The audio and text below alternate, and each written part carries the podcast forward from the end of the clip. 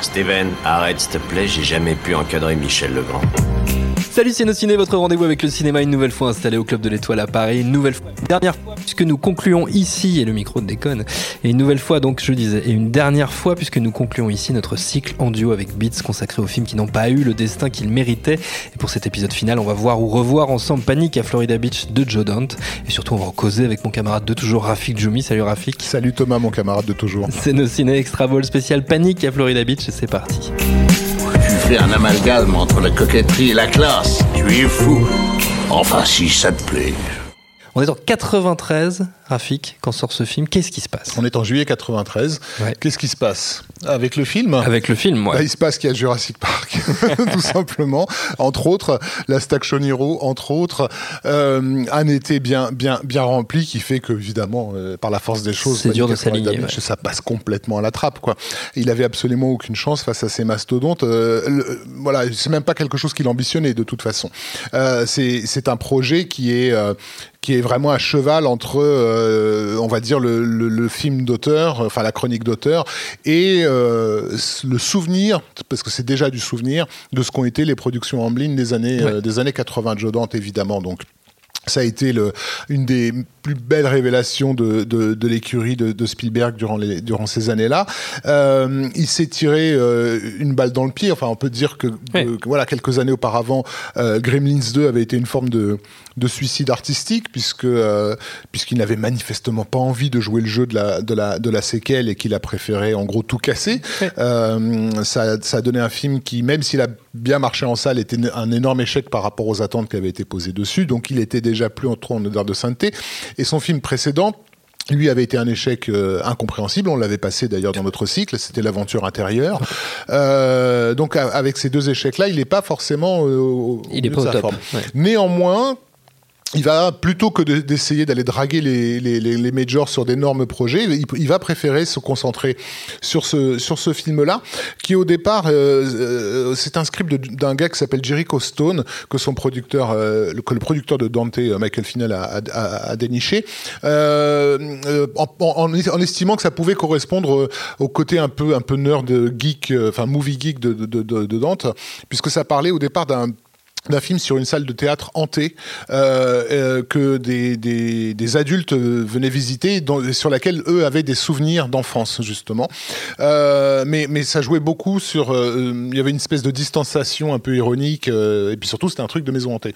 donc ce que Dante va faire, c'est qu'il va garder simplement l'idée de revisiter ce, ce, souvenir d'enfance. Et puis tant qu'à faire, pourquoi pas revisiter ses souvenirs d'enfance à lui. Euh, et donc c'est littéralement comme ça que le, que le, le script va être développé par euh, Charles Haas, qui avait euh, coécrit déjà euh, Gremlins 2, et qui ensuite développera pour, pour Joe Dante un, un projet qui s'appelle Termite Terrace, qui devait être consacré à, à, l'écurie Warner, des dessins animés Warner, en fait, les Chuck Jones et compagnie, qui ne se fera pas. Euh, donc euh, Dante euh, va, va, en faire vraiment quelque chose d'autobiographique puisque c'est vraiment pour le coup un, un des symboles de, de, tous ces cinéastes. Il n'est pas le seul mais lui il est peut-être le plus geek de tous quelque part que sont les, les, les John Landis les, les, les, Spielberg même des gars comme Jonathan Demi mm. etc ils ont tous grandi à cette même époque ils ont euh, dans, dans, les années 60, ils ont découvert donc ces, ces, ces, ces films, ces films bis d'horreur euh, euh, mal aimés, euh, voilà, euh, un peu un peu opportunistes, euh, tournés à la va-vite, sur lesquels ils ont ils ont ils ont scotché, développé un amour inconsidéré et qui les a menés peu à peu vers ce qu'allait devenir une cinéphilie un peu plus entre guillemets sérieuse à la fin des années 60 généralement époque à laquelle ils ont commencé soit à aller faire des études de ciné, soit à rentrer dans les écoles et donc donner cette génération qui ensuite dans les années 80 va euh, va réussir enfin à marier euh, euh, on va dire l'esprit du cinéma d'auteur européen avec la, la, la, la, franche rigolade de ses productions pour enfants de, de, des années 50-60 donc là-dessus il greffe il a l'intelligence de greffer ce qui était le sentiment majeur de, de, de cette époque-là, parce qu'évidemment, il y, y a, un voile euh, nostalgique qui a été porté sur, sur ces années-là, comme il est porté aujourd'hui sur les années sur les 80, années 80 ouais. euh, qui fait oublier l'angoisse euh, mm. propre à cette, à cette décennie. Et l'année 62, bien sûr, c'est euh, l'année de la, de la, de la grosse crise des missiles mm. de Cuba. This is Paige, the co-host of Giggly Squad, and I want to tell you about a company that I've been loving, Olive and June. Olive and June gives you everything that you need for a salon quality manicure in one box. And if you break it down, it really comes out to $2 a manicure, which is absolutely insane. It's also so easy to get salon worthy nails at home with Olive and June. The difference between how your nails used to look when you did them yourself and now with the Manny system is a complete game changer. The best thing about Olive and June too is it's a quick dry. Dries in about one minute, lasts for five days, and full coverage in up to one to two coats. Visit oliveandjune.com slash perfectmanny20 for 20% off your first system. That's oliveandjune.com slash perfectmanny20 for 20% off your first system system. De ce bras de fer entre entre euh, euh, comment il s'appelle? Kennedy. merci et Khrushchev qui, a, qui, qui, a, qui aurait dû mener à la troisième guerre mondiale et durant laquelle les adultes étaient convaincus qu'ils enfin voilà qu'ils allaient pas forcément se, Ouais. se réveiller le, le, le lundi euh, suivant quoi euh, comment les enfants ont traversé cette euh, cette époque en fait et, et, et, et, et c'est important de je- il va beaucoup jouer là-dessus sur cette idée que c'est au c'est au croisement de ces deux pôles en fait que ce que va se créer cette identité euh, geek de, qui, Ouais. qui fera celle des années 80. C'est-à-dire si c'était juste le, le goût pour euh, pour le comment dire pour la la, la, la fantasy ou la SF euh, euh, pulp, c'est pas suffisant en fait. Il faut le, raj- le rajouter à, à la, à la véritable angoisse Mm. d'un- d'un d'un réel qui est, qui, est, qui est systématiquement menaçant et qui qui comment dire qui explique qu'on aille chercher de la poésie dans, dans, dans, dans ces trucs horrifiques en fait. Mm. Euh, donc le, le gamin du, du, du film est vraiment calqué sur Dante à tel point qu'on le voit lire des, des Famous Monsters of Filmland qui était vraiment la revue euh, enfin en gros c'est la- c'est c'est ce qui a été à la base de revues comme Mad Movies en France euh, etc c'est le, le fanzine Ouais, c'est la référence. voilà, des amoureux de, de l'horreur à cette époque-là. Euh, pour, il faut savoir que Dante avait écrit à ce magazine un long courrier des lecteurs dans lequel il avait mis les, les 50 pires films de l'histoire d'après lui, et, et ça avait suffisamment impressionné. Forrest J. Ackerman pour qu'il en, en fasse un article en fait. Il en a tiré un article qu'il a appelé euh, Dante's Inferno, euh, comme c'est original, l'enfer de Dante, avec donc tous ces films-là. euh, voilà. Et ce qui était marrant, c'est que James H. Nicholson le producteur euh, avait appelé pour euh, pour se plaindre parce que euh, il produisait des films, Parce que des d'horreur et évidemment il y avait certains de ces films qui se faisaient casser dedans et en gros Fam- euh, Famous Monster of Filmland c'était la seule revue qui était censée dire du bien de ces films et elle se trouvait à en dire du mal. Là, ce qui est rigolo c'est que James H. Nicholson c'est le collaborateur de Roger Corman qui des années plus tard va engager Joe Dante. comme monteur et ensuite euh, comme, euh, comme, comme réalisateur. Mais Dante, a- a- on, on- on l'oublie, mais a un peu écrit du coup dans la presse dans les années Ouais. 60 à la suite de, de, de ce coup d'éclat euh, en, en, en 62 donc. Euh, donc voilà, c'est donc extrêmement autobiographique, mais pas seulement autobiographique au sens euh, voilà c'était bien, je, je, je kiffais, mais mais vraiment qu'est-ce qui a fait mon identité en fait, et, et, et à travers moi, euh, à travers cette euh, cette histoire-là, l'identité de, de de toute cette génération. Donc c'est pas c'est c'est un film qui qui qui, qui explique plus quelque part ce qu'ont été les années 80 que ce qu'ont été les années 60 en fait. On voit l'origine. C'est années 80 origins. Voilà on pourrait l'appeler comme ça euh, panique sur Florida Beach.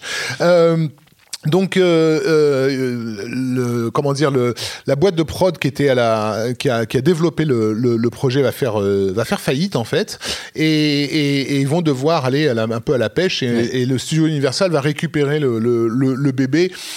Un peu parce que, euh, en gros, c'est le souvenir du réalisateur de Gremlins, d'une part, et puis parce qu'il a quand même un casting qui est pas inintéressant à l'époque, puisque John Goodman, euh, qui avait été longtemps cantonné à des seconds rôles à, peine visibles, en fait, a, a eu deux, coups d'éclat euh, euh, d'affilée qui a été bon. Il y avait eu le succès d'Arachnophobie, dans lequel il jouait un personnage absolument truculent que le public avait bien remarqué, et surtout euh, euh, la Palme d'Or de Barton Fink, qui a révélé qu'il était un, Ouais. un acteur, un vrai sur lequel on pouvait faire reposer des choses, quel- quelque chose. Bon, et donc. Avoir John Goodman à- à- au, au casting pouvait devenir un petit peu bankable. Donc Universal a, a dit, euh, bah, dit du coup euh, banco, mais n'a pas forcément, euh, on va dire, beaucoup soutenu le film. Oui. Encore une fois, ils avaient, ils avaient Jurassic Park. Oui, ils avaient à autre côté, chose à donc, faire. bon, ils avaient autre chose à faire. Ouais. Euh, mais mais il, Dante n'en demandait pas plus euh, fi- finalement. Simplement le fait que le film puisse exister, c'était déjà un, un sou- un soulagement. en- En soi. en soi. Donc on a dans ce film, euh, comme on peut s'en douter, une quantité euh, de, abs- de- délirante de, de références qui sont pas toujours explicites, hein, bien sûr. Euh, donc à travers le personnage de John Goodman, qui est donc ce, ce réalisateur euh, showman, euh, bonimenteur en fait, euh, une sorte de Hitchcock des, des, des, des bas-fonds, euh, euh, qui fait évidemment référence comme beaucoup l'ont constaté à l'époque, à, à William Castle, Castle, ouais. euh, qui était donc euh, connu pour euh, pour ses happenings euh, pendant les pen- Mm. Pendant euh, gadgets, pendant les séances, voilà. ouais. Euh, le- bon, je resitue quelques films de Castle. On a le, le désosseur de cadavres qui s'appelait The, The Tingler en anglais, 13 Ghosts, Mr. Star, Sardonicus, Zotz, une comédie que j'aime bien parce qu'on a c'est une comédie dans laquelle on a le premier bullet time de l'histoire du cinéma. C'est vrai? Oui, on a littéralement un gars sur un toit euh, avec deux gars qui lui tirent dessus et qui euh, évite les balles parce qu'il peut jouer sur le temps. Alors, euh, sauf que c'est fait avec une balle accrochée à un fil, hein, Oui, mais bien sûr. bon, mais quand même l'idée était là. L'idée était là. La nuit de tous les mystères que vous connaissez peut-être sous le titre House on Haunted Oui. Hill, euh, Qui sans doute sont plus, Darkas, sans voilà. doute sont plus connus. Et donc, ces films n'étaient pas super bons, hein, William Castle, mais euh, le spectacle était souvent, euh, souvent dans la salle et dans, dans son, art, son art consommé du spectacle. Ça n'a pas empêché d'avoir tout un tas de, de, de fans. Un, des sûr. plus célèbres, c'est Robert Zemeckis, Hum. qui était tellement fan de William Castle qu'il a carrément décidé de D'appeler de sa créer boîte, voilà euh, sa boîte Dark, Dark Castle. Production euh, qui avait visé au départ à faire des remakes de, de films. films de ils en ont fait hein. ils ont refait un, un remake de 13 Ghosts et un Oui, remake de House, House on Haunted Hill avec euh, Joel Silver producteur de Matrix donc euh, tout se recoupe tout se. Euh, mais ce celui qui est sans doute le plus plus gros fan de William Castle au monde c'est euh, John Waters C'est John Waters. ouais. voilà, qui était, qui, qui a eu, qui a vécu ces séances-là, Hum. euh, et qui, par exemple, sur le film. Euh, Tingler, le, le procédé que Castle avait mis en place dans la salle, c'était que certains des, des, des, des sièges étaient euh, euh, buzzés en fait. Ouais. Alors on, on dit électrocutés, mais en fait non, ils n'allaient pas électrocuter le public. Avaient- mais ça, mais ça à- buzzait, ça faisait un petit effet dans les dessous, fesses, quoi, ouais. pour surprendre pendant la projection. Et bon, bah, John Waters, euh, voilà. en fait, bah, en gros, il cherchait, il regardait sous les sièges pour voir lequel avait un buzzer pour être sûr que ses fesses allaient vibrer pendant pendant pendant, pendant le film. Et il considère que qu'il est devenu cinéaste grâce à William Ah oui, Castle. oui, oui, à cause de William Castle. Ouais. Il a, il a incarné d'ailleurs William Castle. Il dans a joué, oui, dans un- un- un documentaire, de- euh, alors, non, euh, dans un- dans- non, oui, effectivement, dans un raison. épisode de série télévisée. Tout à, tout à fait. Ouais. J'ai plus le titre de la série, Moi mais non plus, effectivement, ouais. il y avait un épisode où il y avait euh, parce que. William Castle a joué avec, euh, a fait tourner John Crawford. John Crawford, ouais. Et ils avaient fait un, truc, autour la- de John Crawford, et et, Bette et Bette Davis. Effectivement, du coup, il y avait une séquence avec William Castle. William Ouais, Castle. Tout à fait. Euh, bah, tu veux le faire euh, Non, euh, ah, non, on non, certainement pas. non, mais voilà. Et euh, sa, sa carrière s'est un peu terminée en. En, en queue de poisson, hélas, puisque euh, euh, il a, il s'est battu comme un fou pour avoir les droits avant sa publication d'un roman qui s'appelait euh, Rosemary's Baby, dont il voulait absolument assurer l'adaptation.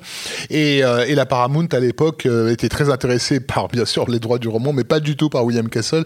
Euh, et préférait leur mettre un réalisateur de déjà d'ampleur qui était qui était Roman Polanski. Euh, et Castle s'est retrouvé simple producteur. Ouais.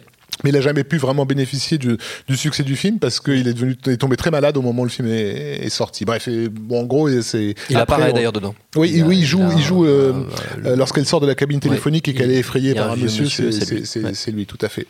Euh, donc voilà, Laurence Woosley, le personnage de John Goodman, fait évidemment référence à William Castle. Son nom aussi euh, d- vient de euh, Laurence Woodner, qui était euh, un, un, des producteurs de ce type de film-là euh, euh, dans les années 50-60, comme l'attaque de la femme de 50 pieds euh, ou Hercule à la conquête de l'Atlantide de Mario Cotafavi, Wow. figure-toi, hein, pas n'importe quoi, et qui, euh, qui, est, qui est devenu un petit temps le, le collaborateur de Roger Corman aussi avant d'aller fonder sa propre boîte euh, Dimension Picture dans les années 70.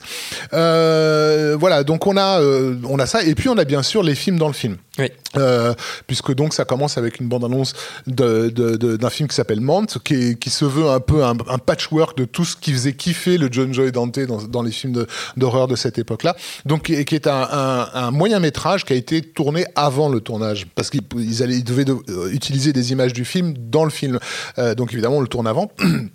Euh, et euh, ils en ont tourné, euh, enfin ils, ont- ils ont tourné et monté environ euh, 30 minutes dans mon souvenir. Euh, ces 30 minutes euh, étaient disponibles dans, dans une édition spéciale euh, en laserdisc. Euh, Ah, je sais le pas si elles laserdisc. sont le fameux laserdisc. Je sais pas si, elles si c'est le cas sur le euh, sur le Blu-ray. Je- J'espère que quelqu'un a retrouvé la, la copie de de, de ceci. Mais on voit que c'est un, un tr- un truc qui a été fait vraiment avec euh, avec amour, euh, qui ne ridiculise pas en fait le, le autant qu'on pourrait pourrait l'imaginer, le- Oui. le- ces, ces- Ce ces films-là. Euh, Dante, par exemple, fait remarquer que dans Mante, les effets spéciaux sont pas nuls. Ils sont aussi bons que pouvaient l'être des effets spéciaux de 1962, en fait. Tu vois. Et il a demandé vraiment à ces artistes, parce que c'est vraiment des vrais gars d'effets spéciaux qui ont bossé sur les effets spéciaux de Mante pour, pour faire à la manière de. À la, à la manière de. Et il y a également un autre. Un autre film euh, euh, qui est euh, une espèce de, de, de parodie des productions euh, Disney qui Oui. vont arriver à la fin des années 60, début 70, qui s'appelle donc The Shook Up, Shook Up Shopping Cart, dans ouais. lequel on peut voir débuter une, une jeune Naomi, Naomi Watts. Watts, voilà, ouais, tout à fait. ouais. Euh, donc voilà, on a, on a tout cet aspect euh, de culture nerd, bien sûr, qui est, qui est, qui est travaillé par, par le film, et toute une mélancolie qui est, qui est, qui est liée justement à la- l'imposition de, de- du monde réel euh, et, et donc de la crise des missiles de, de, Cuba. Euh, et de voir que finalement dans, dans, dans, dans, ce genre de crise ça a presque été les enfants qui ont été les adultes en fait à cette époque-là. Il y a, y a un switch de un, un- déplacement des rôles de, de, génération qui s'est fait accidentellement à, ce- à cette époque euh, puisque ça a été finalement à la charge des enfants de, de, calmer le monde en fait de leur dire que peut-être on avait une chance de ne pas crever dans d'atroces souffrances. Euh, on n'imagine pas la, la, la phobie que, ça, que, Oui, ça- les Américains ont pu avoir à cette époque-là, et on peut le comprendre. hein, Mm. Ils avaient quand même des missiles au-dessus de la tête. Euh, donc, euh, ce, ce- ce switch, en fait, il annonce quelque chose qui va se passer à la fin des années 60. Euh, il, il annonce l'état d'esprit d'une génération qui va se dissocier de, de- des adultes, en Mm. fait, et donc Ouais. prendre son, son, son, son envol. Et d'ailleurs, euh, il était prévu que le film se termine sur l'image de, des enfants qui partent sur la plage, et finalement, il a été décidé de mettre cette image d'hélicoptère à la fin, Ouais. euh, et et pas forcément euh, totalement gratuite, puisque c'est le modèle d'hélicoptère qu'on va retrouver au Vietnam, Vietnam, ouais. et qui donc annonce aussi que beaucoup des enfants qu'on a vus dans le film vont probablement finir dans Ouais. ce bourbier-là, euh, euh, qui n'ont pas demandé, et, et- et tandis que leurs copains, eux, iront manifester euh, pour empêcher, euh, empêcher ce- cette guerre. Donc ça aussi, c'est en, c'est en germe. Donc c'est c'est intéressant parce qu'on n'a pas souvent forcément l'occasion d'avoir des films autobiographiques qui expliquent à la fois comment une cinéphilie euh, peut naître, mais aussi comment, à travers la naissance de d'un geste cinéphile, on peut aussi voir la naissance de quelque chose qui va de toute façon contaminer la société au-delà de, au-delà du cinéma. Dans, dans, dans voilà, la- la- les germes de la société américaine, donc de la fin des années 60 et comme je l'ai dit, une partie des années 80, sont dans dans, dans ce film euh, qui est Panique sur Florida Beach. Un titre étonnant puisque donc euh, Le titre original, c'est voilà, Matinée. Le titre original est Matinée puisque donc ces, ces doubles séances s'appelaient des matinées et Dante euh, était très surpris que euh, le seul pays où ce titre n'ait pas été retenu était la France alors que lui était convaincu d'avoir utilisé un titre Bah oui, français. un mot français. donc, euh, sauf qu'évidemment, nous en France, nous n'avons jamais eu ce genre de programmation, donc on ne sait pas. pas. ce que c'est qu'une matinée. Et c'est la raison pour laquelle il a été Mm. traduit comme par panique avec un C euh, sur Florida Beach. Euh, donc voilà, le film est passé effectivement inaperçu en salle. Il a gagné quand même en notoriété. euh, au, au- au fil des ans, ça sera jamais un, un- un succès auprès des foules, Oui. on est bien d'accord. Mais, euh, mais euh, comment dire, euh, il a gagné en notoriété parce qu'il est peut-être considéré à, à juste titre comme le, vraiment le, le point final de, de ce qu'ont été ce qu'au- ce qu'aujourd'hui on considère être le cinéma des années 80. Euh, ça, ça a mené jusque-là. Hmm. Le style de Dante l'a en partie défini. Euh, dire, entre lui et Zemeckis, c'est c'est- Oui. enfin, c'est à qui aurait, aurait fait le film le plus 80s. Le plus euh, 80s, voilà. ouais. Et, et, et, et comme il y a encore son style de mise en scène très marqué sur Matinée, ce qui sera moins le cas d'ailleurs sur les films euh, suivants. suivant, Un Small ouais. Soldiers, on est déjà passé à autre chose en termes de cadrage, etc. Là, on est vraiment dans, dans un type de, de cadrage et de mise en scène qu'on aurait pu retrouver dans Explorers ou dans, ou dans Gremlins sans aucun, aucun problème. Sans parler bien sûr de la musique de Jerry Goldsmith. J'allais, voilà. y venir parce qu'elle elle, joue un rôle important parce qu'en plus, elle est, il y a le score de Jerry Goldsmith et il y a aussi toutes les citations Mm. Voilà, euh, il y, a, y un paquet, un, un nombre incalculable de citations à, des, à, à des films, à Ouais. des films d'époque qui sont intégrés au, intégrés au score. Ouais. Euh, alors il faut vraiment pour le coup connaître hein, pour repérer nerd, euh, nous sommes euh, des énormes ici nerds. Tarantula, ici euh, euh, les, les monstres attaquent la ville euh, etc sans compter que euh, euh, Goldsmith a débuté dans, dans, dans le métier sur la série La quatrième dimension Oui. donc euh, il fait lui-même partie de ces musiciens qui ont un petit peu galéré avec des petits orchestres pour essayer de faire peur au, au, au public avec les méthodes de- de- d'époque hein, du début des années 60 donc il connaît bien cette, euh, ces techniques là et en même temps il amène euh, euh, quelque chose d'énorme au niveau de, la- de cette mélancolie et de cette nostalgie puisque sa musique elle est vraiment très, euh, euh, très mélodique en fait. Euh, et, et- et très douce euh, euh, par rapport à des images qui ne le sont pas toujours en fait. Donc ça, elle, est, elle est vraiment importante parce qu'elle aide le public à, à prendre ses aises dans, dans, dans, dans, dans, dans cet univers, et, y compris dans ces moments de, de tension. Euh, Dante et Goldsmith en fait se sont rencontrés sur le tournage de la quatrième dimension, le film, en, 1984, ne se sont plus quittés euh, euh, depuis. Ça a été une des grandes collaborations mm. euh, entre un réalisateur et un compositeur jusqu'au dernier, jusqu'à le, le, film avec les cartoons comment ça s'appelait euh, avec Bugs Bunny et Daffy Duck et machin euh, de Joe Dante. De Joe Dante euh, qui s'appelait, oui, Looney Tunes. Looney Tunes contre-attaque, merci. Donc, voilà, qui était le dernier film de, de, Goldsmith. Donc. voilà, donc effectivement, on a, on a un peu tout, on a un peu tout ça qui nous fait une espèce de chant d'adieu non pas aux années 60, mais, mais, mais, aux, années aux, années, aux, années, 80. Ouais. Donc comptez-le, voilà, si vous avez déjà toute la collection des, des productions en blind, ça n'est pas une production en blind, mais en réalité elle en fait vraiment partie. Prenez Panic sur Florida Beach, euh, c'est la meilleure conclusion qu'on pouvait trouver.